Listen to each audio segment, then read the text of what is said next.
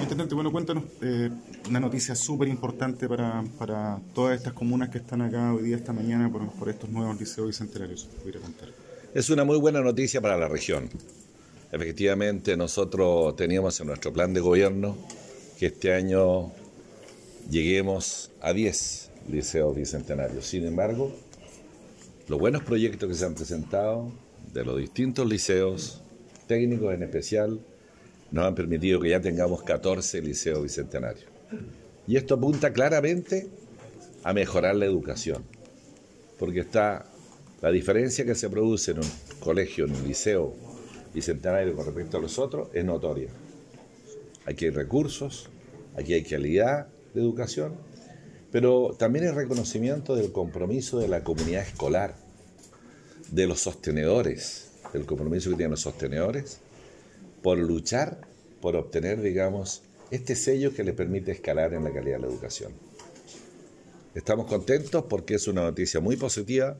Más contentos están los liceos, naturalmente, que están recibiendo esta distinción.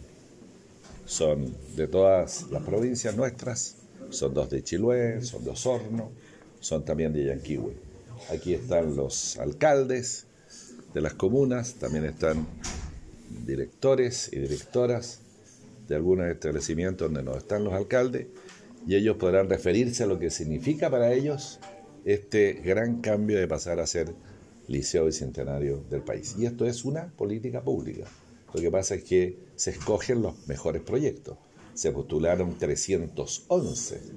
De los 311, 100 calificaron y 100 han sido nombrados hoy día Liceo Bicentenario y 6 en nuestra región de Los Lagos. pueden ser todos Porque tienen que escogerse los mejores proyectos, porque seguimos, se sigue haciendo la diferencia por calidad, por excelencia, porque los liceos bicentenarios tienen que cumplir ciertos proyectos de excelencia en, la, en los proyectos educativos. Y de eso se trata. No son todos, son los mejores. Consultarle también, aprovechando que está acá, ayer se aprobó el presupuesto 2020, cuáles son los lineamientos que se van a financiar definitivamente con este presupuesto.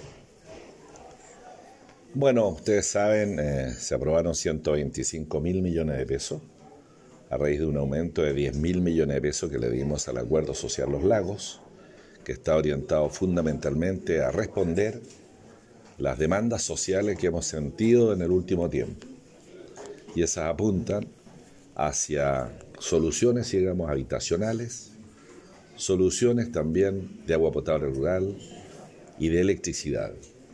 Todavía tenemos muchos sectores, muchas familias, casi 5.000 familias en la región, que no tienen, no conocen la luz eléctrica en su casa, que no tienen el agua potable en su casa.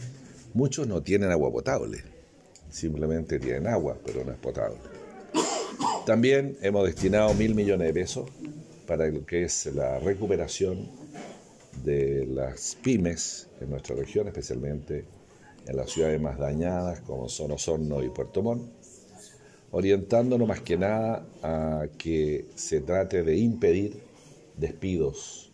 Las pymes están muy afectadas por esta movilización social, algunas fueron destruidas, otras eh, simplemente no han logrado tener ventas otras tienen una caída de venta del 70, 60%. Y naturalmente lo que hacen cualquier emprendedor es desprenderse de gasto, bajar de gasto y muchas veces afecta al empleo. Y esto queremos tratar de apoyarlo nosotros incluso con fondos regionales a pesar de que existe también un plan nacional en, la misma, en el mismo sentido. Pero nosotros queremos adicionar otros mil millones de pesos más. El resto del presupuesto, los 125 mil millones, atienden más o menos un 40-45%, proyectos que ya están en ejecución, que naturalmente son arrastre, pero también atiende del orden de 35 mil, 40 mil millones de pesos, que son proyectos que están en proceso de licitación, y los nuevos proyectos que son otros 30, 35 mil millones de pesos que se incorporan en todo nuestro plan de gobierno que están ahí incorporados. Efectivamente, ayer el, el ministro Monkever anunció este plan de recuperación de espacio público donde están también proyectos de acá de los lagos. ¿Cuáles son los que se tienen contemplados, intendente? Bueno, ustedes saben, aquí en, eh, en Puerto Montt tenemos el parque, en, Puerto, en Osorno también tenemos un parque, Eh, pero lo que se refiere ministro Monker es más que nada a recuperar los espacios que se han dañado. Así es. Y ahí hay recursos que se van a destinar a recuperar toda la pérdida inmensa de cientos y cientos de millones de pesos en nuestra región en muebles y daños de inmuebles públicos. Y también daños realizados, digamos, a los espacios públicos en general. Por lo tanto, hay un proyecto que se va a desarrollar junto con el Ministerio de la Vivienda en una asociación con el financiamiento de la Subdere. Yo estuve justamente el martes conversando con la Subdere el tema, con el subsecretario, para incorporar naturalmente a nuestras ciudades de Osorno y Puerto Montt especialmente, y los municipios están levantando, haciendo un catastro ya de daños para ir en ayuda próximamente. Nosotros necesitamos mostrar nuestras ciudades a los turistas. Necesitamos sacarle las latas, sacarles las tapias, mostrar lo que somos y volver a la normalidad.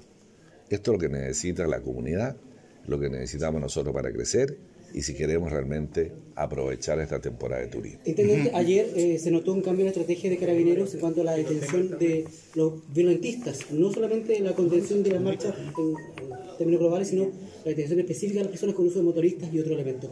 ¿Esto es una orden del gobierno? Esta es una planificación de carabineros. Carabineros va actuando y usando estrategias en función de lo que está ocurriendo en las calles y efectivamente, no solo ayer se cambió una, se aplicó una estrategia nueva, sino que el lunes se aplicó una estrategia distinta también a la semana pasada. Y en estos momentos la acción fundamental es impedir barricadas, impedir que se, que se corte el tránsito urbano y rural, impedir que se intervengan los derechos de los demás. Los demás deben, debemos tener derecho a circular libremente. Y por eso que las acciones son mucho más rápidas. Y es por eso que también los detenidos, que han sido 11, ayer por ejemplo en Puerto Montt, los detenidos todos van a tener querellas por ley de seguridad interior del Estado.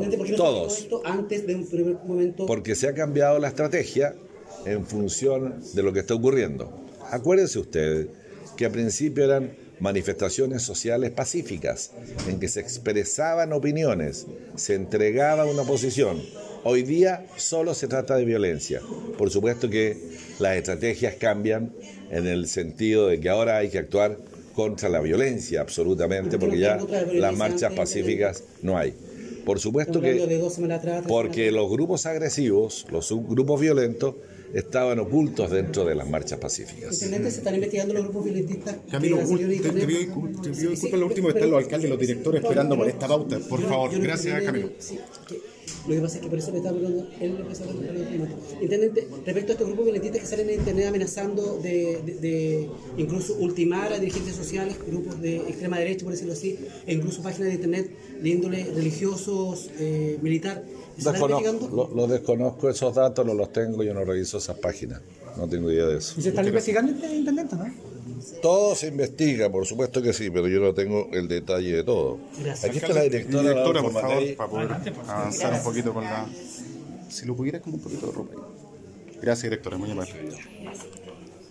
Su nombre y su cargo para que quede registrado, por favor, en las cámaras. Bien, muy buenas tardes.